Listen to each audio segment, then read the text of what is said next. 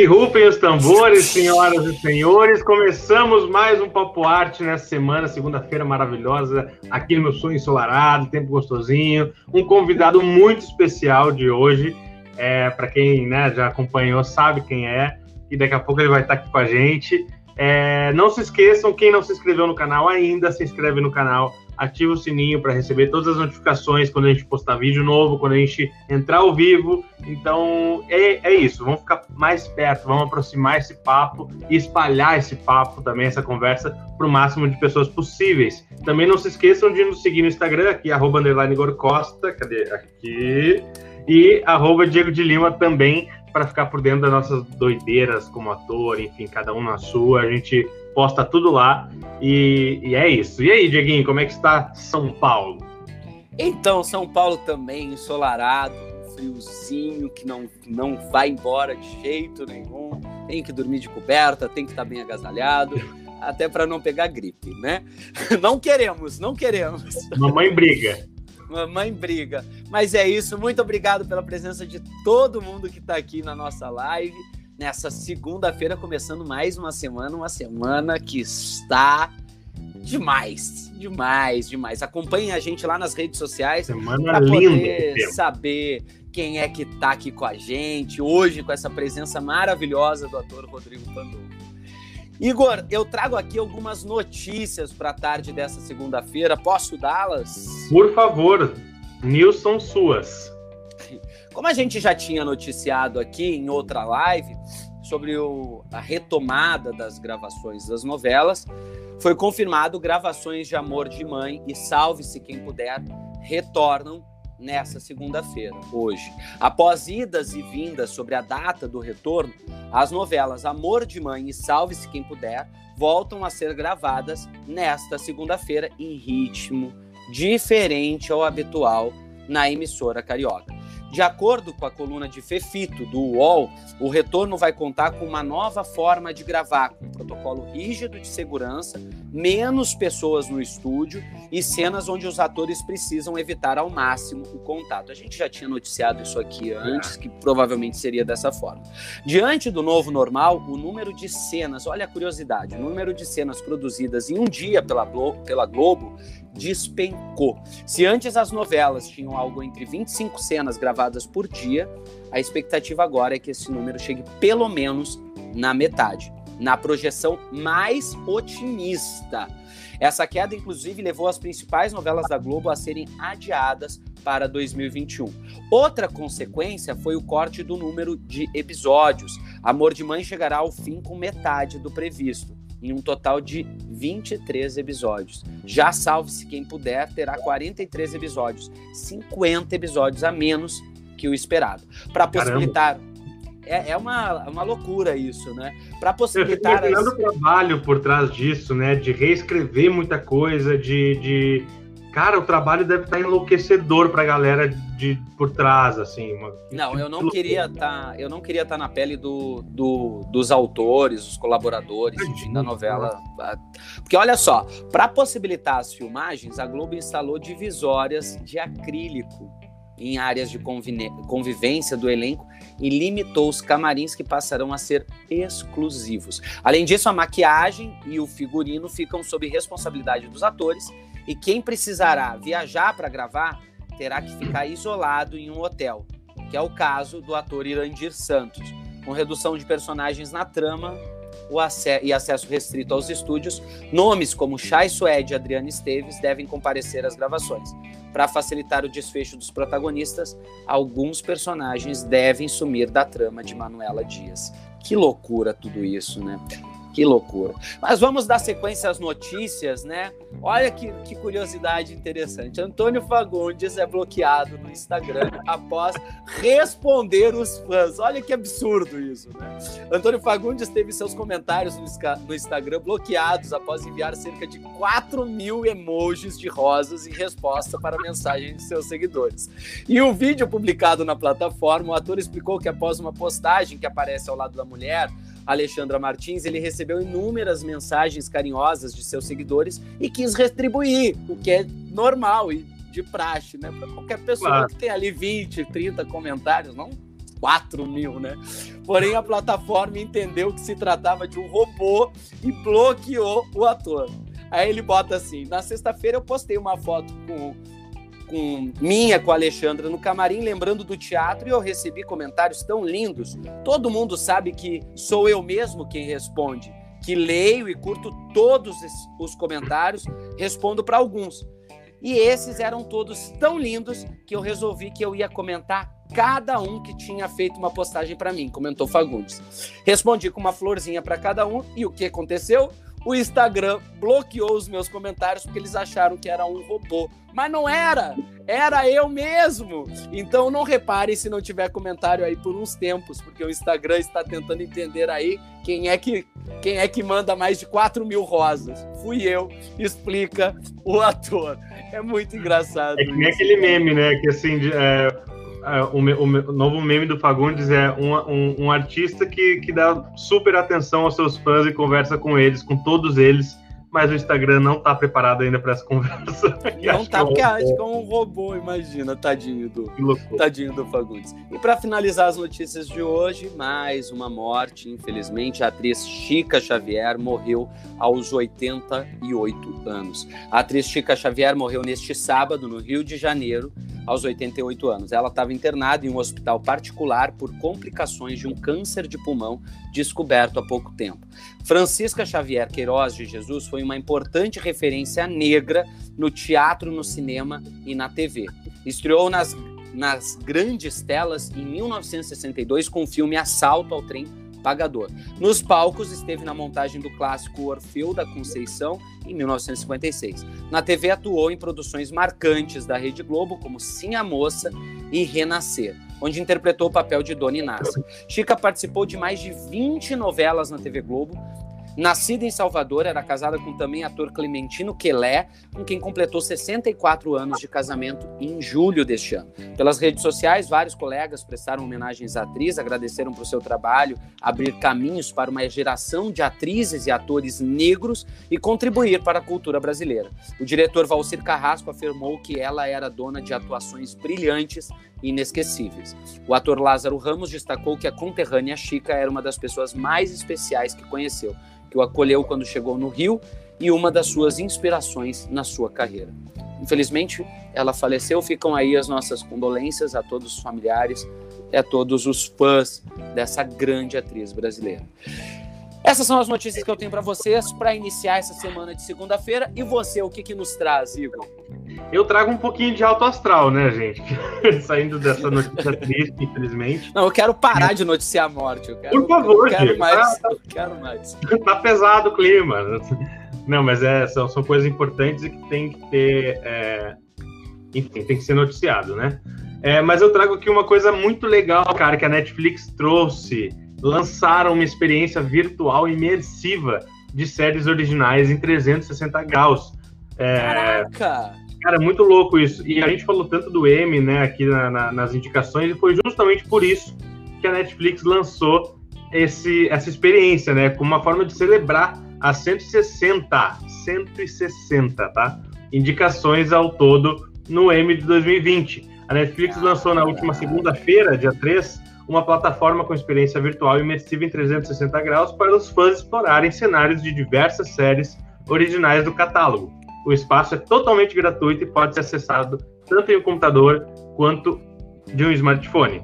O portal conta com diversos lugares para explorar, com direito a easter eggs e conteúdos exclusivos das produções Netflix. E eu, vou, eu já trago aqui a lista de lugares, aí vocês vão pirar. Só não saiam da live, tá? Para ir, depois vocês fazem, tá? Não vai fugir lá. é, por favor, ó. Fica Porque aqui eu tava tá bom, a gente, tem, a gente tem Rodrigo Pandolfo daqui a pouco.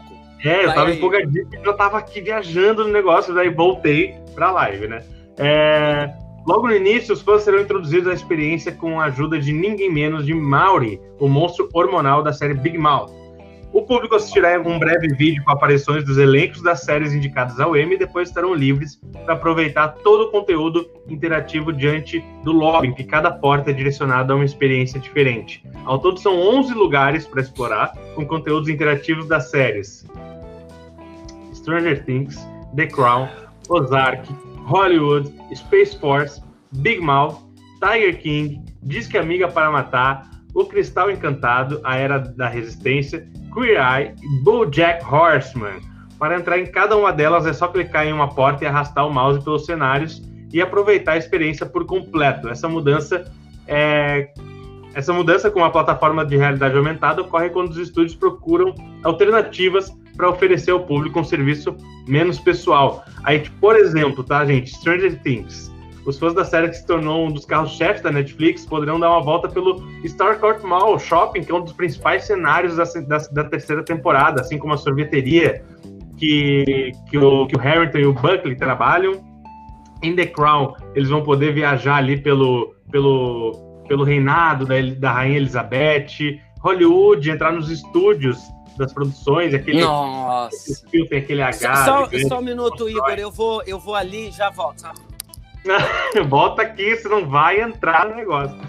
Cara, é muito, é muito legal. E aí tem os, os, os ambientes de disco amiga para matar, Ozark, tem o cassino de Ozark, é, que acho que é Mr. Rebel, cassino construído de, é, durante a série pela família Bard, né? Então, que é onde eles lavam dinheiro. E por aí vai, cara. Todas essas séries originais, a gente pode perder aí horas brincando e viajando e entrando em cenários virtuais muito reais, é, que eu já experimentei. Então fica essa dica para depois da live, ok?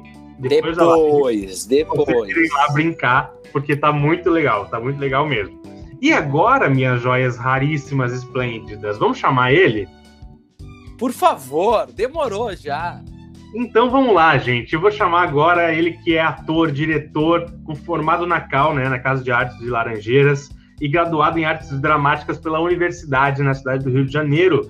No, no, no teatro, seus destaques, é, seus trabalhos de destaque foram Pi, Panorâmica Insana, dirigida por Bia Lessa, Concerto para João, dirigido por Cássio Capim, é, Galileu Galilei, dirigido por Cibele Forjares, RJ Shakespeare, Romeu e Julieta, dirigido por João Fonseca, com qual foi indicado ao prêmio PTR e ganhou o prêmio Ítalo Rossi de melhor ator. Aliás, prêmio ele está bem acostumado a ser indicado. Também foi indicado com, com ao prêmio pelo O Despertar da Primavera, o musical dirigido por Charles Miller e Cláudio Botelho. E no cinema, seus trabalhos de, de destaque nada mais, nada menos, né, Diego? Chacrinha, O Velho Guerreiro, João Maestro, Minha Mãe é uma Peça, um, dois, três, Elis, o filme Faroeste Caboclo, o concurso, e na, e na televisão, um monte de trabalho também na GNT, na Netflix. É ele, nosso querido parceiro, simpático, um amor talentoso. Rodrigo Pandolfo. Rodrigo Maravilhoso. Gente, mas a minha vaidade, a minha vaidade, assim, ó, fui ficando foi embora falando, nossa, nossa, que incrível, gente. Uvas verdes, uvas verdes. Aqui, champanhe, um, um, glicô. Você quer um elefante branco também no camarim? Toalhas brancas. Ai, cara, o ego foi dançando, não a É, cara, eu fui falando, falando assim, nossa, que incrível, gente. Que, que, quero conhecer esse cara. Cinema, quero conhecer esse cara, porra. quero namorar esse cara. e aí, querido? Seja bem-vindo, Rodrigo. Muito obrigado por ter aceito esse convite para essa live maravilhosa que começa agora com você. Obrigadão mesmo. Eu que fico feliz e honrado com esse convite. Estou felizão de estar aqui. Obrigado. É isso, que maravilha.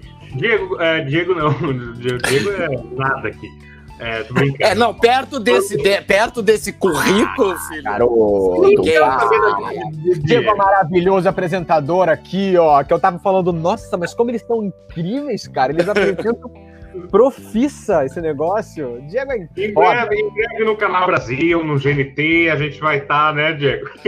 é, é daqui do YouTube para televisão brasileira. É uma coisa assim que a gente faz online, a gente consegue fazer, ter convidado, é tudo ótimo. Maravilhoso. Ô, Pandolfo, me conta um, pouco, Fale, um pouquinho como é que você tá nesse, nesse período, onde você tá, o que, que você tá fazendo, do que, do que, que se alimenta, onde vive. Cara, eu tô me alimentando. Mentira, vamos lá. eu tô, gente, olha só, eu fiz uma coisa muito, muito doida, muito diferente, muito legal nessa quarentena. Que pré-quarentena, a minha mãe teve uma ideia muito interessante e livre de simplesmente se mudar para o Nordeste. E aí eu falei, caramba, que radical, né? Enfim. Ela, ela viria com umas amigas e eu falei, mãe, quer saber? acho que vou com você. eu tô achando que eu vou contigo. Esse é um projeto que muito me interessa, porque, pô, eu amo o Nordeste, eu amo praia, eu adoraria ter um porto seguro ali. E de repente a gente pode pensar em abrir alguma coisa juntos, alguma coisa em família. E meu irmão também comprou essa ideia e viemos no meio de março, e a pandemia começou no fim de março, e a gente meio que teve que esperar um pouquinho, mas agora a gente está começando a trabalhar num projeto muito legal. Que, enfim, achamos o nosso lugar. Eu estou em Rio Grande do Norte, no Rio Grande do Norte, em Tibau do Sul, que é uma terra linda que nem eu não conhecia. Era um dos destinos para a gente conhecer. Passamos por aqui, amamos aqui. Aí, cara, as portas desse lugar se abriram para nós. Não sei se todos é, sabem, mas Tibau do Sul é a cidade onde, onde existe a praia de Pipa, que é aqui do lado. É a cidade, na real, é. A praia de Pipa fica em Tibau. E, cara, e a gente tá aqui num, numa, numa aventura que é. Estamos é, diariamente colocando mão na massa, tipo, desde fazer jardim, a, a, é, arrumar prato, a entender o cardápio de uma barraca de praia. Então a gente vai abrir uma barraca que de irado. A família Pandolfo. uma barraca chamada Pandoca. Sério? Eu ia perguntar o nome, que coisa é, legal. Pandoca, o nosso mascote é um pandinha, surfista. eu vi uma foto no seu Instagram, você tava com uma pá assim. Aí você, cara, eles estão com a mão na massa mesmo. É, tipo isso, real, assim. Então, então tá sendo muito gostoso, assim. É nesse momento maluco, pandêmico que a gente está vivendo, estamos nos esforçando diariamente para tentar Cara, para tentar nos conectarmos com o que tem de mais elevado, com a natureza, sobretudo, e aqui foi um acerto assim, cara, sem tamanho, gente, vir para cá, porque eu tô num paraíso. É um deslumbre, o mar, o mar fica dando bom dia e boa tarde, boa noite pra gente sempre. Então não tem preço nessa conexão com a natureza, é muito potente. Não, e no melhor momento que vocês poderiam ter ido para aí, né? No momento em que tá todo mundo recluso dentro de uma cidade que nem eu tô aqui em São Paulo, é, é. prédio para tudo quanto é lado, eu tô dentro da minha casa. E você, vocês não, vocês estão aí no meio da natureza, estão reclusos, obviamente, mas no meio da natureza, com o mar, ouvindo som, isso não, tem preço. É outro combustível, né, cara? Vai voltar assim Vou voltar alimentadíssimo, é. Não, gente, não tem, não tem, não tem, assim, eu tava no Rio morando num apartamento, você imagina, eu fiquei me perguntando, o que seria da minha sanidade, meu Deus? Eu teria que estar tá me meditando, sei lá, cinco vezes por dia para estar tá equilibrado ali, trancado, porque de alguma forma, por mais que você saia para ir no mercado e tal, não dá, é, é um não. apartamento, né? É. Aqui a gente tá numa casa, então faz toda a diferença você ter, eh, você não ter paredes limitantes, você ter um quintal. Só isso já é uma liberdade tremenda nesse momento, né? Sim, exatamente. sim, não, eu concordo em número e grau com você, o, o Pandolfo, pelo, pelo, exatamente por isso. Eu, eu, eu saio cada uma vez a cada duas semanas, uma semana e meia, eu saio para ir no mercado, fazer compras e tudo mais, e fico totalmente preso dentro desse apartamento. Então tem dias em que a gente acorda super feliz, super animado, mas tem dias em que você acorda lá para baixo em função Cara. disso. Então há, há, tem que ter muita meditação e oração, porque senão você surta literalmente. E você tem que trabalhar também com, com positivismo, né? Porque tá a todo momento. Porque que nem a Maria, a Maria Zilda Bethlen tava falando pra gente, que às vezes tem dia que ela acorda e ela tá assim, tá triste, não sei o quê. Mas ela começa a se autocobrar, e aí ela falou assim: ah, passo umas horinhas ali, eu já tô. Já tô nativa de novo, já, já dei uma reanimada, porque ela mesmo fica se cobrando isso. E é isso que a gente tem que fazer o tempo todo, né? Senão a gente vai, vai murchando Vai. E tá tudo no ar, né, gente? Na real, as energias, todas elas estão juntas e misturadas no ar. A gente que escolhe onde se conectar. É. Eu acredito nisso.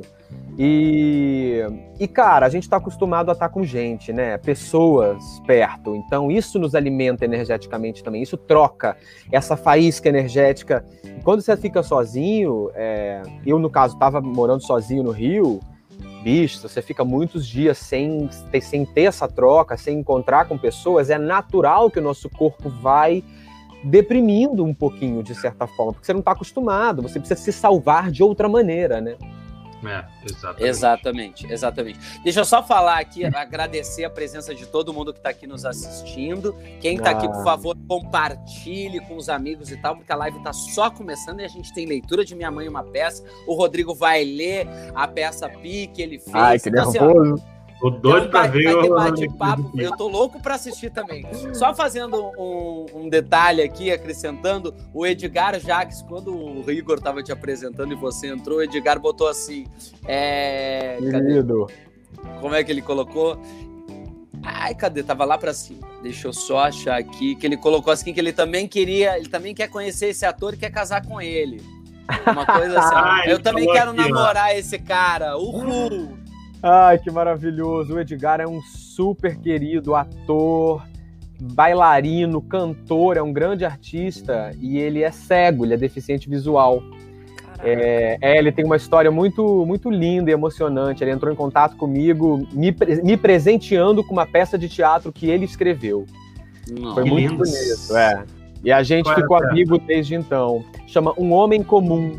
É uma história sobre um cego, sobre a, a vida de um, de um menino cego. Muito lindo. Poxa, muito obrigado, Edgar, por, por estar tá aqui assistindo a gente, estar tá aqui nos honrando com a sua presença. Obrigado. É um cara Edgar. muito especial, muito especial, um grande artista. Beijo, Edgar! Beijo, Edgar! A Maria da Penha também falou ali, enquanto, enquanto eu tava lendo, falou assim: o ego fica como? A mesma coisa que o Pandolfo entrou falando. Exatamente. E falando em peça, falando nisso tudo, Vamos relembrar Minha Mãe é uma peça? Um e dois? Gente. Vamos, por favor. Por favor. É hilário, hilário. Os três filmes, o, o, Paulo Gustavo, ele acerta nos três filmes, assim, com uma é incrível, maestria né? ah, maravilhosa. Edgar, ah, lindo. Amor, querido. Então, cara, é isso. O Paulo, ele. Eu não sei o que, que acontece ali, qual é a macumba que ele faz, né? Tem uma macumba. é incrível, não? É um acerto muito inacreditável, assim. É muito, é muito lindo, é muito abençoado. É um encontro de, de uma equipe, não só dos atores, mas de uma equipe geral, assim, de todo mundo que tá ali, que deu muito certo. Isso é raridade. Não adianta. Agora, é claro, existe uma luz forte, a beça, um brilho imenso do Paulo, um talento inegável de um cara que, cara, sei lá, ele, ele faz essa mulher chamada Dona Hermínia e alguma coisa acontece, o olho é. brilha, a gente é, é levado. E é, e é muito engraçado, porque é muito difícil um homem fazer uma mulher, eu sei porque eu tô, eu tô ensaiando um monólogo que vai mais ou menos nessa linha, e é muito difícil um homem fazer uma mulher e não ficar caricato, ou não ir pro travesti ou pra drag. E ele não, ele você acredita do início ao fim que a dona Hermínia é uma mulher, se em nenhum momento você olha e diz assim, ah, é o Paulo Gustavo. Não, é a dona Hermínia ali. É e, e tem todo um trabalho de corpo e de voz que, tipo, é, é fabuloso, é fabuloso. Inclusive, assim, Mas ó. Fala dentro de casa, né? Porque a, é a mãe é. deles ali. É não, e os eu, vídeos no final do filme da eu, mãe. Cara, eu ia dizer, a primeira vez que eu assisti, né, o filme, o primeiro filme, e aí aparece a mãe no final, sei que eu falei, mentira, cara, igual, igual. Ela é assim mesmo, né? Porra, cara. Não, e, e, e, e, o terceiro filme, cara, quando eu assisti, é, é, eu, eu adoro, assim, esses... Eu, num geral, em filme, eu adoro essas coisas que, que, que mostram a realidade no, no final do filme, assim, sabe? No, nos créditos, assim. E aí, quando eu vi que realmente mora um no mesmo andar do outro, eu falei, mentira, cara, que maluquice essa mulher, esse homem. Que é. doideira, cara, eu amo. É, não dá spoiler, não dá spoiler que isso é lá não, do só joguei, filme. Só joguei. É lá do terceiro. Ah, você acabou de dar spoiler de qual era o filme, meu amor. não falei nem o número. Ó, vamos lá então fazer a leitura de Minha Mãe é uma peça. A gente fez um Bora. blend do eu filme. Vi uma, uma cena do filme 1 e uma cena do filme 2. A gente não quis pegar o 3, né, porque é recente, para quem não assistiu, correr atrás e assistir. E assim, ó, vocês vão ter duas donas Hermínias. Então, na Minha Mãe é uma peça 1, eu vou fazer a dona Hermínia primeiro. O Igor vai fazer o personagem do Tiago E o Rodrigo vai fazer o seu personagem, obviamente, o Juliano, filho da Dona Hermínia. Já no Minha Mãe é uma Peça 2, o Igor vai fazer a Dona Hermínia, eu faço a Marcelina e o Rodrigo segue aí com o Juliano. Vamos lá então para essas duas cenas que para mim são interessantíssimas nos dois filmes, são geniais. Bora! Bora! Ação!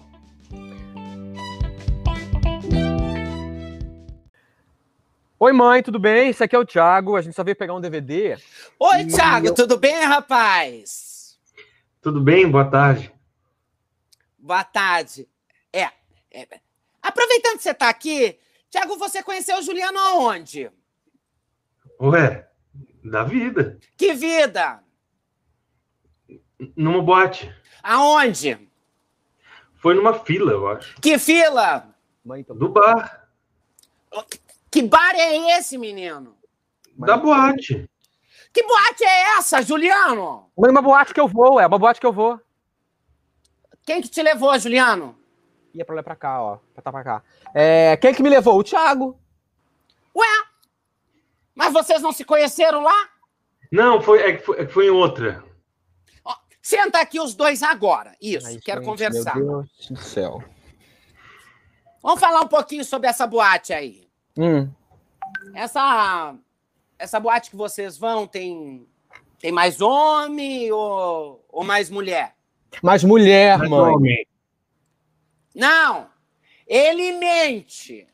Outra coisa, os homens que estão lá, eles estão sem camisa? Sim, ficam.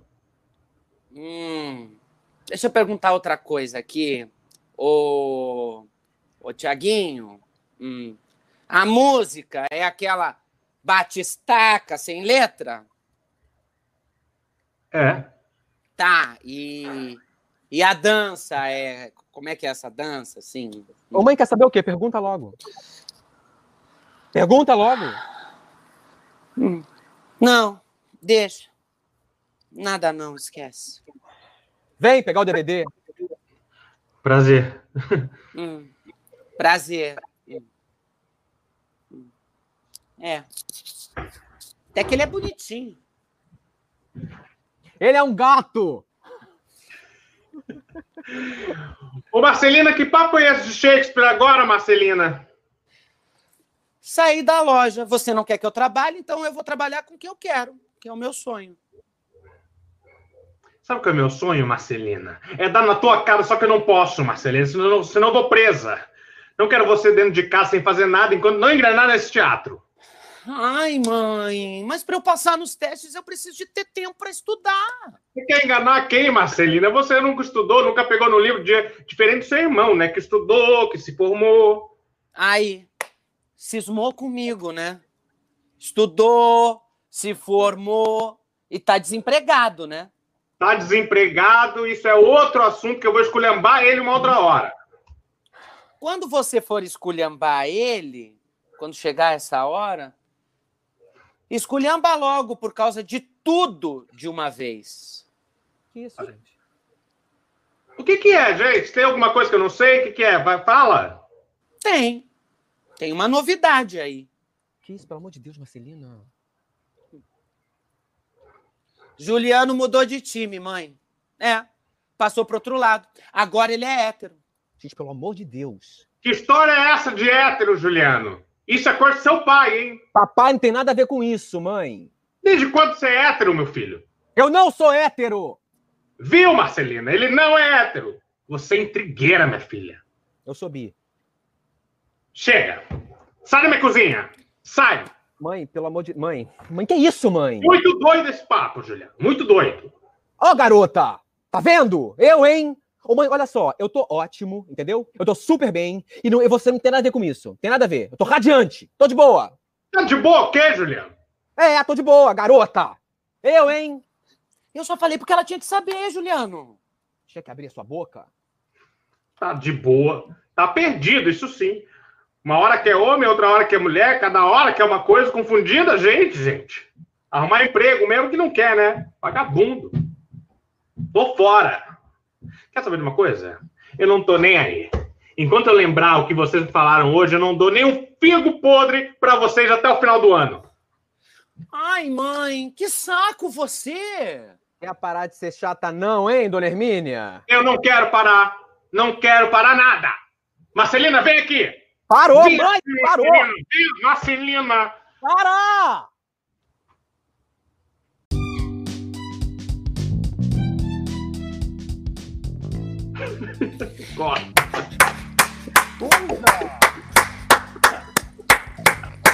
E são duas cenas com ritmo.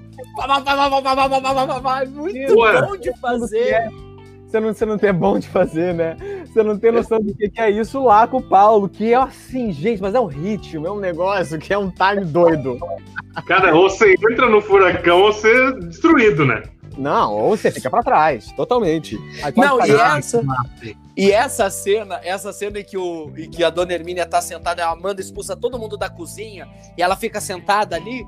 A impressão que dá, se não fosse um plano sequência, a impressão que dá é que são textos que estão vindo na cabeça da dona Hermínia e ela tá jogando para fora, tipo improviso, assim.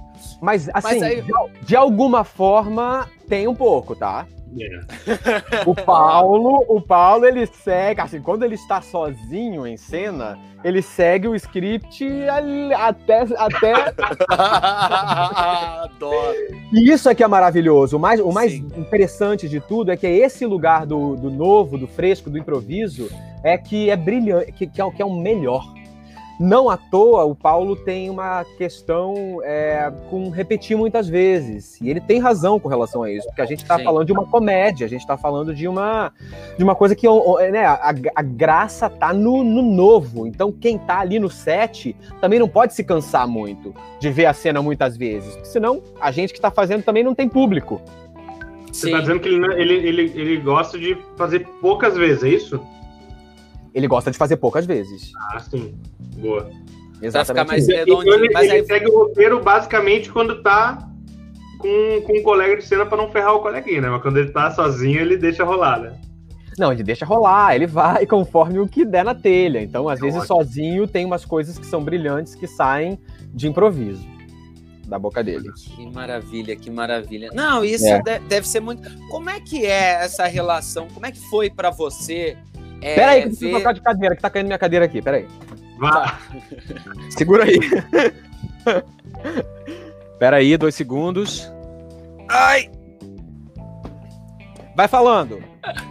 Como é que foi? Como é que é para você isso? Falando, pegando um pouco de minha mãe uma peça, isso de fazer o primeiro, minha mãe uma peça, ele já tinha feito sucesso no teatro, mas aí você faz o primeiro e aí o primeiro dá esse boom e vira um dos maiores blockbusters nacionais, e aí vem o segundo e vem o terceiro. Como é que, como é que foi isso? Construir essa família, essa relação no set e tal, falando de Minha Mãe é uma Peça?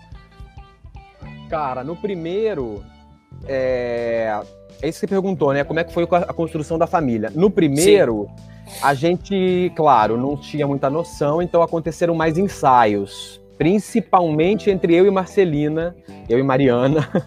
pra gente, pra gente entender o que era essa conexão de dois irmãos. Embora eu e Mariana já éramos amigos na vida e já tínhamos sido irmãos no teatro. Olha isso. Hum, que legal. Caraca. Isso é muito louco. E, a, a, enfim, foi uma, um espetáculo que a própria Mariana me, me convidou para fazer, substituindo um ator. Um espetáculo lindo, era infantil, chamado O Menino que Não Sabe Rir. É, e aí eu fazia esse menino, e ela era minha irmã. Então a gente já tinha, China, já, intimidade de cena, né? Mas ali era uma outra, um, outro negócio, eram outros irmãos, eram outras relações, e a gente teve um, um ensaio maior. Junto com o diretor também, que, que, que queria entender o que era o tamanho desses personagens. Porque se eu fosse para mim era muito assim, gente, mas então eu posso. É, é, o Paulo Gustavo que eu tô fazendo? Tinha muito isso, né? É o Paulo? Aí, assim, é, mas não é. É uhum. porque tem algumas coisas do Paulo, e é inspirado na família dele e tal e tudo, mas não é o Paulo Gustavo. O Juliano, ele é um cara muito mais. É, é, introspectivo nas emoções, digamos assim, do que o Paulo Gustavo, que é um cara mais para fora, mais aberto, mais extravagante. O Juliano não, ele é, ele tem um lugar de um filho que é mais na dele, diferente da Marcelina, que é mais despojada, que é mais é. atirada, digamos assim. Então, isso tudo a gente foi encontrando no primeiro filme. Tá rolando um chiado aí, tá? Vocês estão ouvindo? Não, não? para mim tá ótimo o som. Tá ótimo? Então, então, então vou seguir. Isso tudo no primeiro filme. Aí, depois que a gente fez o primeiro, numa certa tensão de, puxa, como é que é o, o, o, o, tamanho, como é que vai ser esse filme? Será que esse filme vai, vai ser legal? Será que não vai ser? Poxa, um, um homem fazendo a mãe, como é que vai ser? A gente fez, e aí quando rolou um sucesso enorme no, no primeiro, que já foi uma bilheteria enorme, quando veio o segundo e o terceiro, já é, é curioso isso, né? Assim, o nosso corpo é tão inteligente que quando você já passou por aquilo, você retomar, você reviver é, é meio rápido. Você estala o dedo e vem assim. Uhum. Você faz uma leitura, você é, rapidinho vai entrando de novo assim. Então isso é. aconteceu no segundo e no terceiro. Foram dois filmes mais relaxados assim para fazer. Foi mais. Sim, os personagens já estavam construídos também. Já estavam construídos. O que a gente teve que se preocupar, sobretudo eu e Mariana, era claro com a maturidade dos personagens. É, Você vê teve essa evolução muito grande, né, até o terceiro, né? E é exatamente, são anos, né? De três é. em três anos, mais ou menos, é o que se passa de um para o outro, que é de fato que o tempo entre um, o dois e o três. E no primeiro, poxa, no primeiro tem flashback da gente com 16, 17 anos. É muito louco. E no segundo a gente tá ali com uns 20 e pouco, no terceiro quase 30. Basicamente, casando já, é. já com barba grisalha e tal e tudo. Então, essa evolução de um personagem adolescente passando por uma descoberta sexual, do que para onde eu vou, a minha orientação, o que, que, eu, o que, que eu quero, qual é o meu desejo, eu sou bi, não, eu sou gay mesmo. Isso é muito legal, isso foi muito legal, assim, de descobrir como personagem, sabe? E, e o que é mais inteligente nesse roteiro, com relação a isso especificamente, a sexualidade do Juliano, por exemplo, é a tranquilidade, quer dizer, a tranquilidade entre aspas, né? Porque a dona Hermínia sempre tem. Mas, assim, de alguma forma, a família que, que, que embora não saiba, não saiba direito para onde ele vai, né? Que história é essa? É bi? Agora é uhum. gay? Não sei o que lá. Mas ela, ela, ela se abre para essas experiências. E o pai, então, se abre muito, né? É. O pai, o Carlos Alberto, fala: imagina, ele tem mais é que ele tem mais é que experimentar mesmo, tem mais é que entender qual é a dele mesmo. O que é muito legal num país machista, né? Sim. Tem um pai tão tranquilo, tão gente boa e com um pensamento tão aberto, né? É muito louco porque a, é, tudo isso tem. A gente pensa, ah, uma comédia, uma comédia, uma comédia, uma comédia. E aí a gente, uh, quem não assistiu e tal, né, ou quem não, enfim, pensa já numa coisa muito escrachada e realmente é também. Mas aí se tu, se tu vai ver a, a, a obra, a trilogia, tem tudo isso que você falou, tem muita transformação inclusive uma transformação de mãe da Dona Hermínia, né? Que ela é. começa muito louca, furacão, e porra, não sei o que também, culpando sempre o Casalberto por ser assim também. É. E ele vai, vai, vai, vai, vai no terceiro dá uma. Tanto é que o, o terceiro filme é o mais emotivo, né?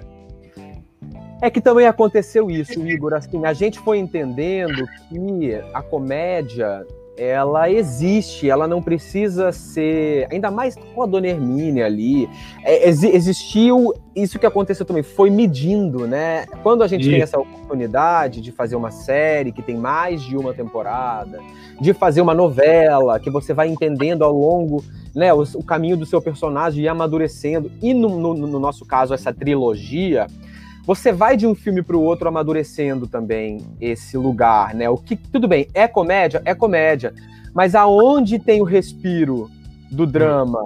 E não é porque tem esse respiro que deixa de ser interessante, que Sim, o time deixa de acontecer. Então nós mesmos fomos entendendo isso, que cabe, tinha espaço para um lugar que, como na vida, tem também, né? Espaço para um lugar mais afetivo, um lugar mais tranquilo, um lugar que emociona.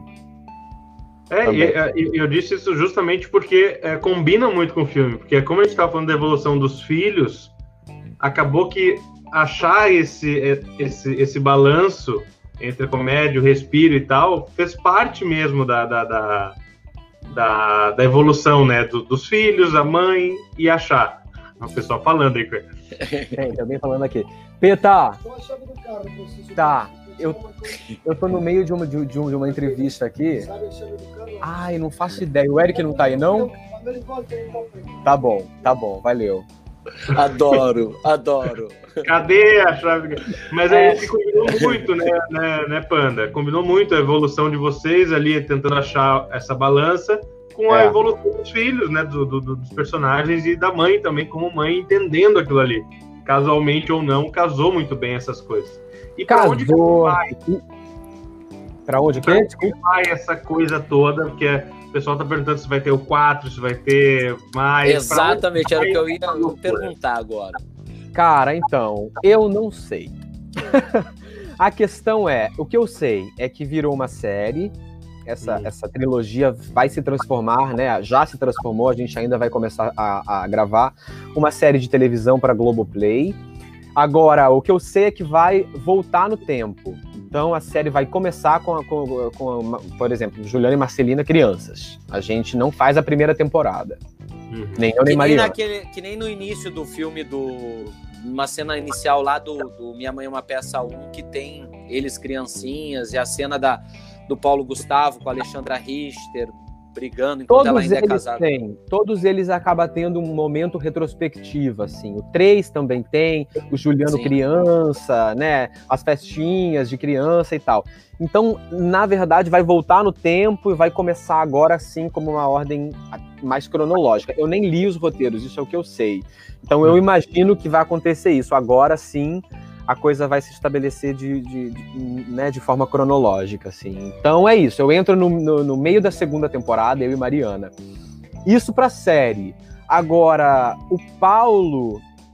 Cara, o Paulo é uma cabeça muito assim. Uma hora pode, pode, pode ser que ele resolva fazer o 4. Por hora, quando a gente terminou o 3, ele falou: encerramos aqui a trilogia. Então chega. agora chega, vai ser, vai ser uma série, vamos ver. Mas, gente, sei lá, o público, ele, ele, ele gosta tanto da, de, de, desse projeto, né? É um trabalho tão feliz, é um negócio que deu tão certo, que eu não duvido que tenha 4, 5, 6 no cinema. Não, a minha, a, a minha prima tá aqui, a, a Núbia Paz, que adora tá sempre acompanhando a nossa live e tudo mais, e adora o trabalho de Minha Mãe é Uma Peça, ela até colocou assim, vou ver todos de novo. E o Rogério, que é o nosso diretor, pegou e colocou assim, eu vou, vou ser bastante sincero, Pandolfo, eu só vou ao cinema uma vez por ano em Ribeirão Preto com a minha irmã e somente para assistir o filme de vocês. Não perco por nada. Oh, meu Deus. Rogério, olha, eu amei saber disso, mas vá ver outros. tem muita coisa boa. A gente tem. Agora, Concordo. infelizmente, estamos parados. Não, isso não quer dizer que ele não assista. Ele assiste, ele assiste tudo na Netflix, ele tem Netflix, ele tem Globoplay, ele tá Pronto. sempre inteirado de todos os filmes. Mas o único que ele vai no cinema e ele faz questão de assistir é o de vocês. Que massa, cara. Muito legal. Pois é, tem esse carinho que você quer acompanhar, entender o que, que aconteceu, né? E é muito raro, assim. Eu me, sabe, sabe, sabe, sabe que eu me dei conta disso? Do quão. É assim, é, esse momento na carreira que é, gente, estou fazendo uma obra que teve uma que virou uma trilogia e que é a obra que, que, que é o antes e o depois de alguma forma, né, no cinema assim. É a obra que vai ficar no imaginário das pessoas para sempre. Agora no 3 assim que eu fui ter essa noção de que, cara, eu vou carregar esse carinho das pessoas, das crianças que estão assistindo agora e que quando forem adultos vão me conhecer eu com o cabelinho branco e vão falar: Meu Deus, Juliano! Eu fui ter essa noção agora. Da importância, assim, da, da emoção, assim, disso.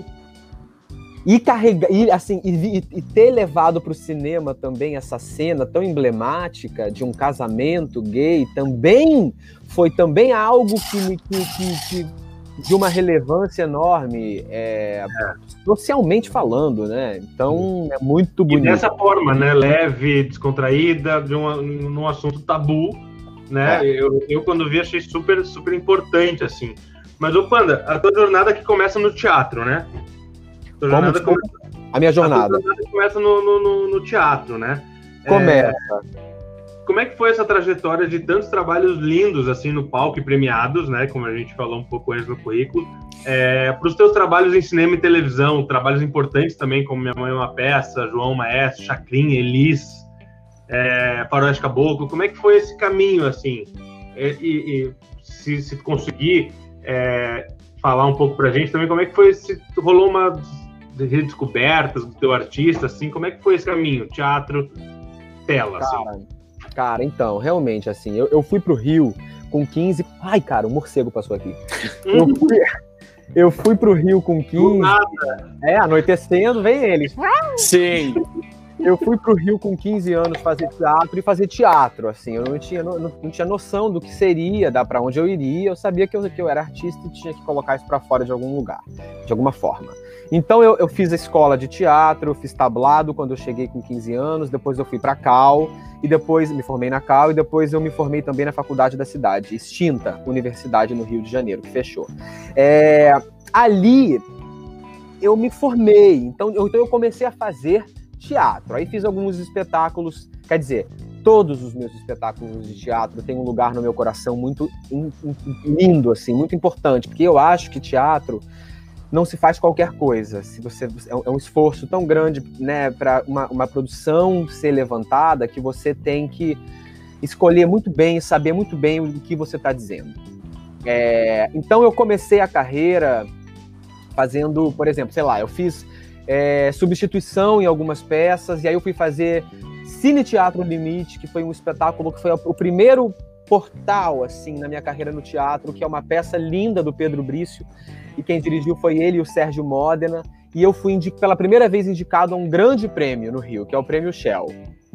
Ali, naquela plateia, estava, na estreia desse espetáculo, o, o Cláudio Botelho, da dupla Nossa. Charles Filho e Cláudio Sim. Botelho. E aí eles me convidaram para fazer um teste para o Despertar da Primavera musical. E eu não cantava. Aí eu uhum. fiquei em pânico e falei: bom, gente, meu sonho era fazer essa peça. Eu amava já o Despertar, já conhecia o texto e falei: quero. Andréia, Andréia, amor, beijo. Eu não aguento. Aí, é, aí, eu falei, bom, gente, eu vou ter que dar um jeito de fazer esse teste, de sei lá o que, que eu vou fazer para fazer essa, esse teste bem. Aí me dediquei louca, loucamente para fazer, fui lá e fiz o teste, rolou, cara. Então, assim, esse momento despertar da primavera, eu não tenho como negar, foi o grande acontecimento teatral, assim, da minha carreira até hoje. Muito pela mídia que se, que, que né, que se, que, se que, que aconteceu em volta do espetáculo, que ele virou um show de rock. O público ia, assim, eram fã-clubes. O público ia com camiseta, eles iam com rosas, era uma coisa assim, linda, era um show de rock, lotado sempre, era lindo. No Vila Lobos, ali do Rio. É, que pegou fogo. É, o, o Edgar até coloca o Despertar, eu ouço o CD dessa peça até hoje. É uma coisa, assim, as músicas são deslumbrantes, é uma coisa muito linda. Essa peça, ela foi um. É, essa peça foi aquele espetáculo. Ela, né? É, essa peça eu fui indicado também ao Shell no Rio e ganhei o prêmio APTR no Rio também. Então ali, ali começou assim, eu tinha a impressão, nunca imaginei que isso pudesse acontecer com teatro, gente. Eu comecei a ser abordado e reconhecido no ônibus, no, no metrô, pela peça. Caraca, falei, que incrível. Doida, eu nem fiz televisão. E as pessoas estão me parando na rua causa da peça. Eu achei isso tão legal, sabe? Foi uma proporção. E aí, a partir dessa peça, eu comecei a ser chamado para fazer televisão. Não que eu não tivesse fechado para fazer, pra, né, fazer televisão antes, mas essa peça ela abriu assim as portas da minha carreira na TV e no cinema. Para vocês terem ideia, a Denise Starraceni me convidou para fazer a primeira novela que eu fiz, que foi Cheias de Charme, por conta do Despertar que ela assistiu. E o meu primeiro filme, que foi uma professora muito maluquinha, que eu fiz teste, o meu teste, que eu fui chamado, foi no dia que saiu os indicados ao Prêmio Shell, e eu tava Caraca, lá. Então, quer dizer, Caraca. foi realmente assim, foi um portal, assim. Essa peça, ela abriu muitas portas para mim. Então ali, a partir dali, eu comecei a fazer TV e cinema, sabe? Qual foi o primeiro trabalho ali do, do por exemplo, você teve essa, essa, essa jornada ali no, no teatro e aí uh, teve esse portal para tela. Qual foi o primeiro trabalho? Foi a novela? Não foi novela. O primeiro trabalho, na verdade, assim, o primeiro trabalho pré primeiro de televisão.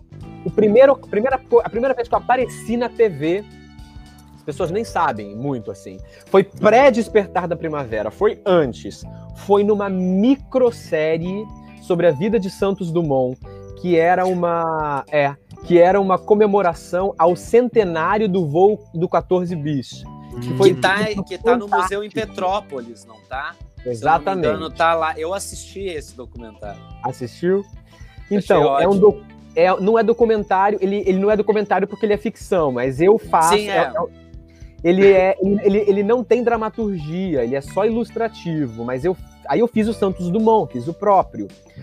E era, era exibido de 5 em 5 minutos no Fantástico, durante oito domingos. Foi minha primeira trabalho, meu, meu primeiro trabalho de televisão, assim, foi esse. Agora, de dramaturgia, a primeira coisa que eu fiz foi uma participação no JK, aquela série sobre a vida do JK, meu Juscelino.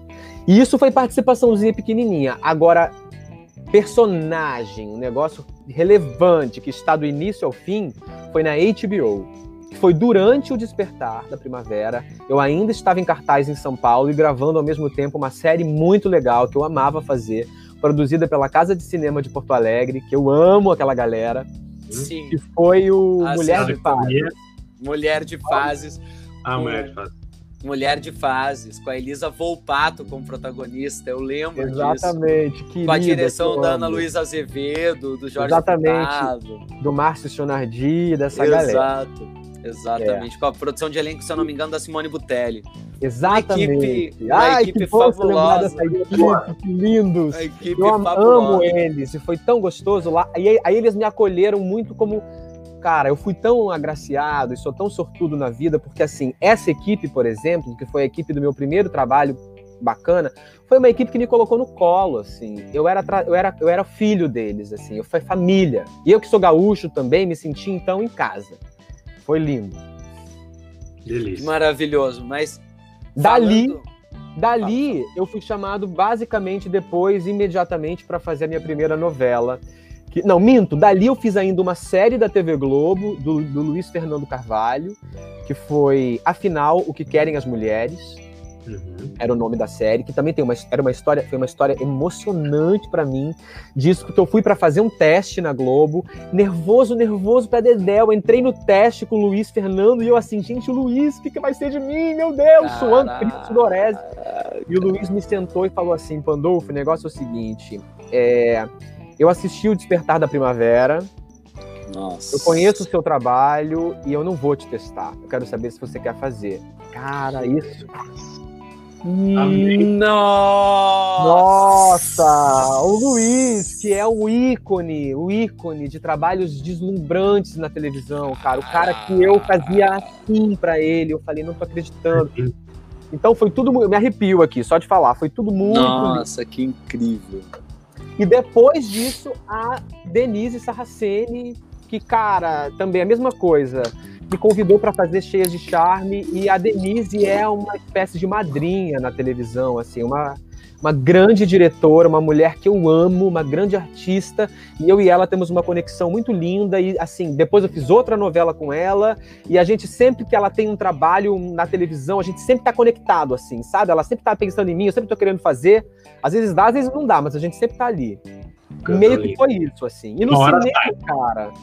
Só para terminar, e no cinema foi assim: Minha Mãe é uma Peça foi o segundo filme que eu fiz. Uhum. Você tem ideia? O primeiro foi Professora Maluquinha, e aí o Paulo me convidou para fazer Minha Mãe é uma Peça. Nossa, que é um personagem fantástico também. Que ele um era, o Paulo. É, foi um presentaço, assim. Nossa, o Paulo era meu eh, parceiro, amigo de corredor da Cal. Uhum. Então ele, a gente assistia nas montagens de escola. Ele já era meu amigo dali, a gente se admirava dali, conhecia meu trabalho e me convidou para fazer. E aí depois do Minha Mãe é uma Peça foi acontecendo. Aí, aí outros filmes aí só de vai, ano, né? só vai. Elise, aí foi lindo, lindo, lindo assim. Nossa, eu, amo, eu, eu amo o filme Elise. Exatamente, Trabalho lindo. Mas Mas, Rodrigo, pegando um gancho, então, nisso que você falou, do quanto o teatro te colocou nesse lugar. Foi, e foi. O caminho inverso, que geralmente o que acontece com nós atores, né? A gente vai pra televisão para poder fazer as peças e ter público, né? Então aconteceu o inverso. A gente queria ouvir esse, esse texto, essa peça aí, o Pi, que você, você trouxe pra gente, por favor. Tô aqui Deixa eu inclusive só um parênteses, só um parênteses que, eu- que hoje eu tava falando com a Vânia, a Vânia de Brito, uma meia hora no telefone, e Ah. aí no final falei assim, ó, e hoje tem Pandolfo, hein? Eita, ela vai até brigar comigo que eu esqueci de mandar pra, pra Fernanda. Mas é, eu falei, ih, hoje tem Pandolfo. Ela, ih, é hoje e tal, não sei o que, não sei o que. Daí ela começou a falar, né? Ah, fala, é, fala isso com ele, blá, blá, blá, tem uma peça linda, não sei o que, não sei o que, não sei o que. Aí eu, pi, é essa, é, ele vai ler. Ai, que maravilha, não sei o que. Cara, Manda só um vou falar um pouco. Beijo, É. Vânia, a Vânia, cara, a Vânia. Agora um, um minutinho pra Vânia. A Vânia é. A Vânia é simplesmente assim, a minha madrinha mor. A Vânia é a pessoa que eu agarrei no pescoço e falei assim: preciso de você. Quando eu tava saindo da escola. E eu falei, eu preciso, é disso que eu, de você que eu preciso, então vamos trabalhar junto, pelo amor de Deus. E ela, cara, me acolheu lindamente. A gente tem uma parceria de anos trabalhando junto. É uma empresária que se dedica com unhas e dentes, assim, pra carreira de todos os atores e, e pra minha. Então, é, cara, eu tô com ela, assim. A gente é parceirão. E Pi, e Pi é o seguinte: Pi foi o primeiro e único projeto, foi o único projeto de teatro que foi consequência da televisão. E que foi muito legal. É. Porque primeiro o teatro me levou para televisão e depois dessas duas novelas que eu fiz da Denise, eu conheci uma galera que foi também incrível, que foi uma, foram os atores, né, de é, é, Cheias de Charme, das Empreguetes e depois Geração Brasil. E num desses papos de camarim ali, com a Cláudia Abreu, que eu tive um apreço imenso, a gente se, se- se- enfim, a gente teve uma conexão muito bonita. Teve num, num desses papos a gente falou, cara, vamos fazer uma peça junto? Aquela coisa de camarim, né? Aí eu falei, ah, para de mentir, vamos, mas sei lá quando, né? Enfim, outra vida. E aí, cara, a bichinha não fez o projeto e não, e não chamou as pessoas que ela queria ali da novela. Ah, que lindo. E foi muito lindo. lindo. E ela fez um projeto comigo, com ela, eu, a Leandra Leal e o Luiz Henrique Nogueira, que também fazia parte do elenco. E deu certo e foi lindo. Direção da Bia Lessa, que é uma monstra diretora de teatro. E a gente estreou em São Paulo, no Teatro Novo, num, que não estava ainda novo, estava ainda em demolição.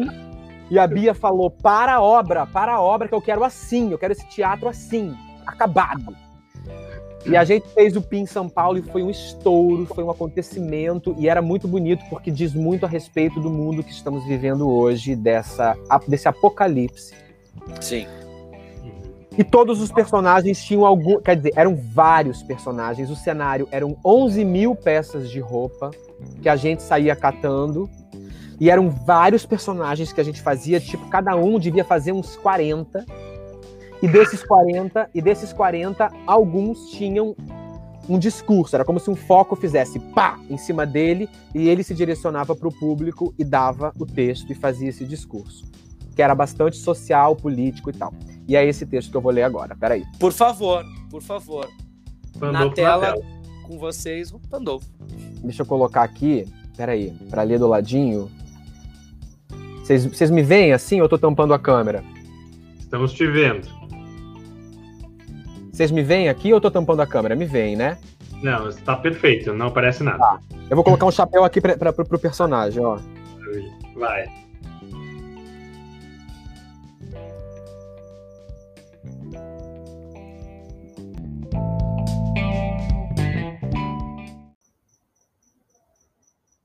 Quando eu gostava de futebol, eu era Grêmio. Mas agora eu sei que futebol não tem Deus. Os jogadores ficam falando que é Deus que faz os gols. Capaz. Não é Deus coisa nenhuma. O jogador ele próprio. Se Deus fizesse gol para todos os times que tem jogador que fala que é Deus que faz os gols, ia terminar tudo empatado daí. É por isso que futebol não tem Deus. Deus não gosta muito dessas pessoas, né? Que em vez de amar Deus, amam um time de futebol. Amor a gente só pode ter por Deus. Amor a gente só pode ter por Jesus, né? Que é o próprio Deus junto com o Espírito Santo, que eu não sei o que, que é, mas que é Deus também. Tem gente que fala que o Espírito Santo é aquela pomba. Capaz. Espírito Santo não é pomba coisa nenhuma. É Deus.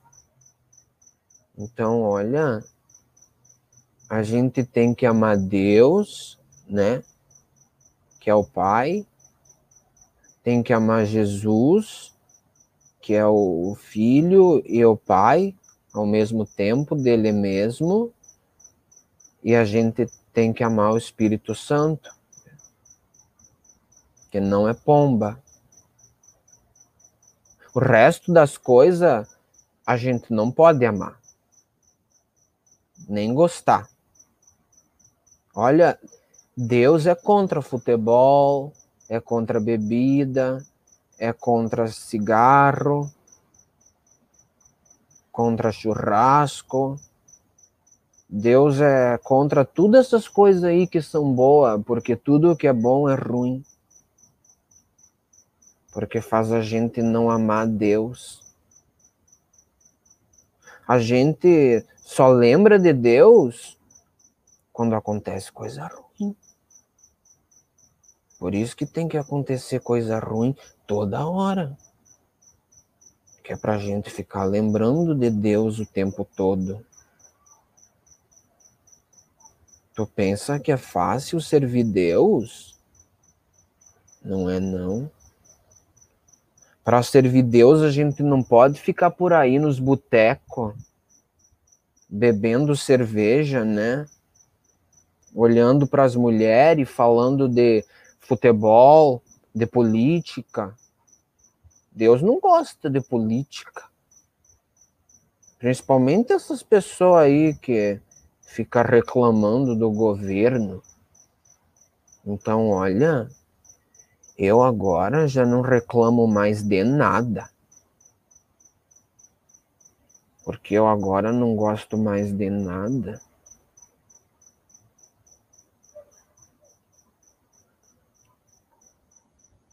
Peraí, peraí, peraí, peraí, peraí. Não gosto mais de nada. Nem da minha mulher que eu vou casar mês que vem. Né, Jaqueline? Olha, quando eu ver que eu tô gostando muito da minha mulher que eu vou casar mês que vem, na mesma hora eu paro de amar ela. Também não vou fazer muito sexo com a minha mulher que eu vou casar mês que vem. Né, Jaqueline? Só duas vezes, porque eu quero ter dois filhos. Um menino e uma menina. Olha, a gente, o homem, a gente tem duas vidas. Uma para ser ruim e outra para ser boa. Mas se a primeira for boa, hum, daí a segunda vai ser ruim. E daí vai ser muito pior, porque a segunda vida é muito maior que a primeira. Então, olha, a primeira vida que essa, né? Que está existindo agora é a vida ruim da carne com mochiba dura, das mulheres peluda, horrível, cheia de varizes. Né? Né, Jaqueline? É a vida que tem que ter agonia, que não pode gostar. É por isso que eu não sou mais Grêmio.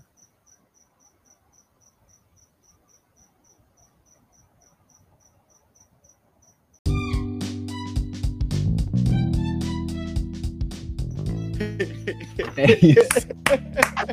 Né, Jaqueline? Né, Né, Jaqueline? Jaqueline? Que maravilhoso. A Andrea tá. É muito como fala, né, cara? Eu vou falar só agora, mas olha. olha. Não, e o grilinho ao fundo. Tá, tá Tinha genial. grilinho, eu nem vi, gente. Olha o Sozinho. Falou, esse- grilos no fundo ficou ainda mais lindo. É isso aí. Ah, Não, a, a Andrea faz uma live que chama Madrugada de Matar. Você tem que levar isso aí lá na live dela pro povo rir. Incrível, cara. Você tem que levar isso pra lá. Enfim, é, Rodrigo, deixa eu te perguntar. é, pegando um gancho dessa Vou ficar com o chapéu agora. Por, Por favor, favor. Por favor, Mas genial. genial. Só duas Gente, vezes. isso, mas menino isso, menina. aqui, isso é simplesmente um retrato de muita gente no nosso país. Sim, total. Muita total. gente que não se permite ser feliz e que acredita que, de fato, a gente está aqui para sofrer, porque senão você não vai entrar pro céu, você não vai, né? Isso, é, um- isso é assim, é uma coisa, é uma coisa tão. É de uma ignorância, meu Deus. É uma, é, uma, é uma pena, é uma pena que as pessoas pensem isso. Então é uma. É uma maneira tão sutil de você falar, pelo amor de Deus, gente, pelo amor de Deus, olha para onde é que vocês estão indo, vocês vão acabar. E ao mesmo tempo é tão engraçado, né? E é tristemente engraçado, enfim. Só para finalizar. Enfim, a, a André até colocou aqui, pelo amor, Pandolfo, vamos pra madrugada. Preciso ter esse personagem lá. É, Vamos. Vai, é maravilhoso a live dela. Você tem que fazer. Vamos, Andréia, vamos.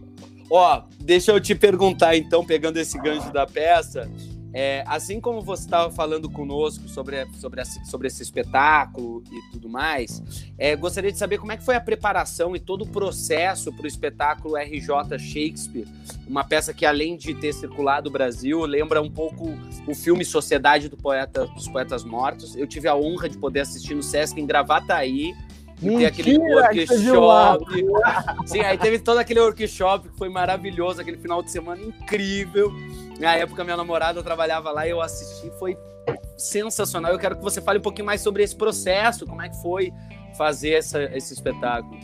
Cara, foi demais, assim. Foi, de- foi logo após o despertar da primavera. Então você imagina, eu ca- pulei pro É. RJ simplesmente para um Shakespeare, porque na real, RJ, para quem não sabe, é Romeu e Julieta. É, então, é, é- é uma adaptação de Romeu e Julieta para quatro homens, para quatro meninos de uma escola inglesa que ficam escondidos de madrugada na sala de aula, brincando de encenar Romeu e Julieta. Então, assim, esse projeto é um projeto de um grande amigo irmão meu, que é o Pablo Sanábio, e também do Felipe Lima. Os dois juntos compraram os direitos e chamaram o João Fonseca para dirigir, e eu fui amigo do Pablo de turma da Cal. A gente até hoje quer muito trabalhar junto de novo, estamos aqui. Então o Pablo me chamou. me Cacau veio tá te trazendo só com o né? Essa Não, a. Cal, cara, a Cal foi a grande, sei lá, cara, ali não tinha como eu não estar, assim, co- como eu não passar por ali. Ali foi uma, sei lá, uma- uma- um mar de emoções e, e- e- e- e portas abertas pra mim. Foi lindo mesmo. Ali, ali o, Pa- o Pablo me chamou pra fazer Romeu. Então foi muito curioso, porque eu, na primeira leitura, fui ler Romeu e terminei a leitura fal- falando: quero fazer a Julieta!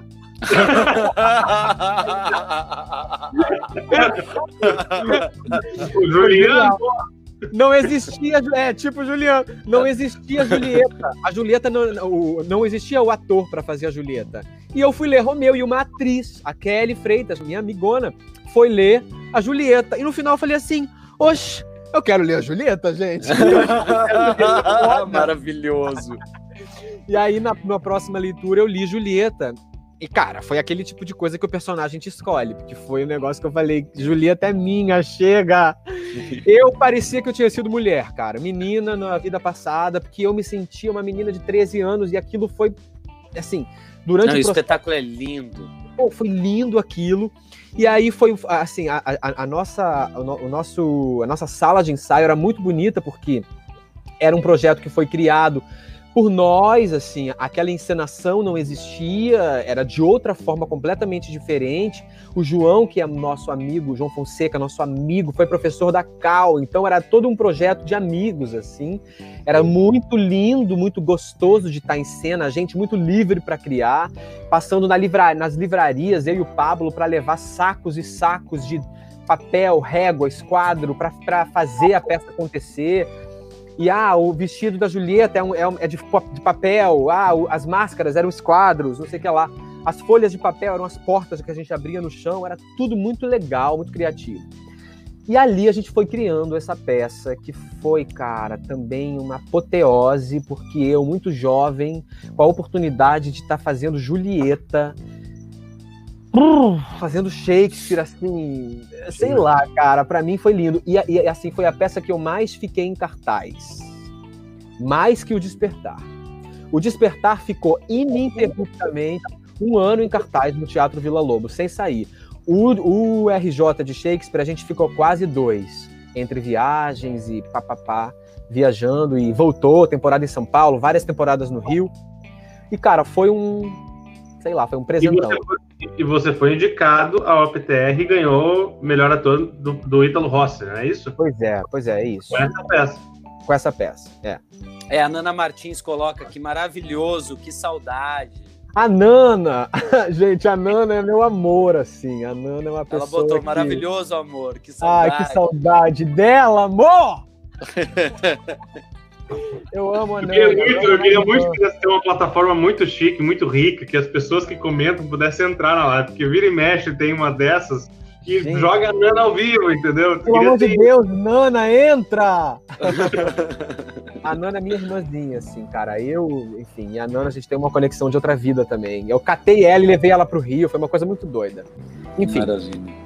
Maravilha. Pandolfo e aí foi isso, cara. O RJ foi essa, esse, esse estrondo também, depois do despertar. Só me trouxe coisa boa, coisa linda, saudade de fazer esse tipo de teatro, esse tipo de texto, texto clássico, que eu amo.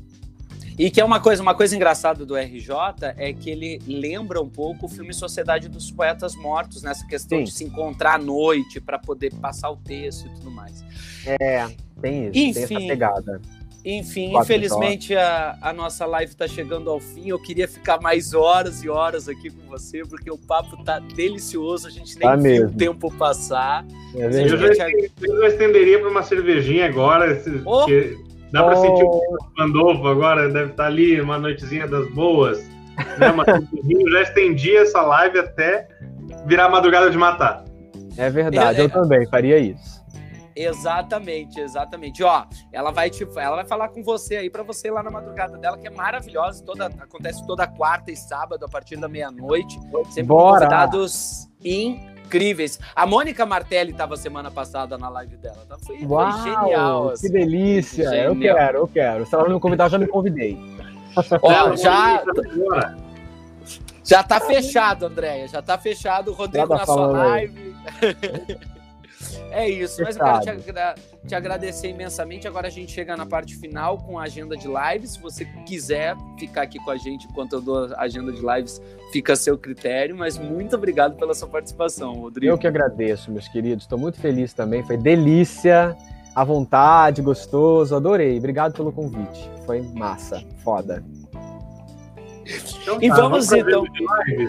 Vamos para a agenda de lives que hoje é curtinha pequenininha, pouquinha coisa. Agora às 19 horas. Gente, desculpa interromper. Vou sair então por conta do negócio para resolver aqui que eu dei. Agora que eu lembrei disso. Vou lá, vou lá. Beijo, beijo, beijo Rodrigo. Obrigado, viu? Beijão. Beijo, eu que agradeço. Beijo grande, meninos. Até já. Beijão, tchau, tchau.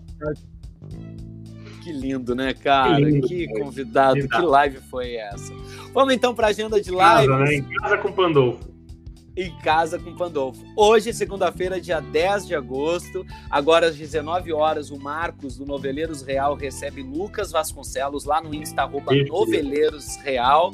Às 20h30, Maria Zilda Betley recebe nada mais, nada menos que o ator Cássio Gabus Mendes para uma entrevista e um bate-papo lá no Insta, arroba Maria Zilda Bethlen.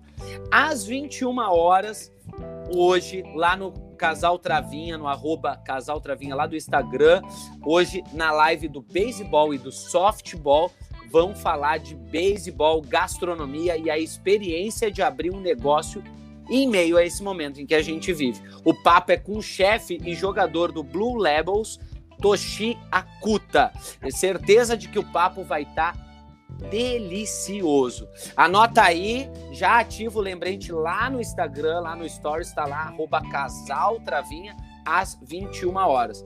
Às 21 horas também, lembrando que a gente sempre fala aqui do nosso parceiro, Mohamed, incrível, que está divulgando a nossa live aí, é, tem o espetáculo dele, o espetáculo O Homem de Lata, no Zoom. Eu já assisti, recomendo, é um espetáculo incrível, um solo dele. E os ingressos podem ser adquiridos pelo site Simpla, S-Y-M-P-L-A,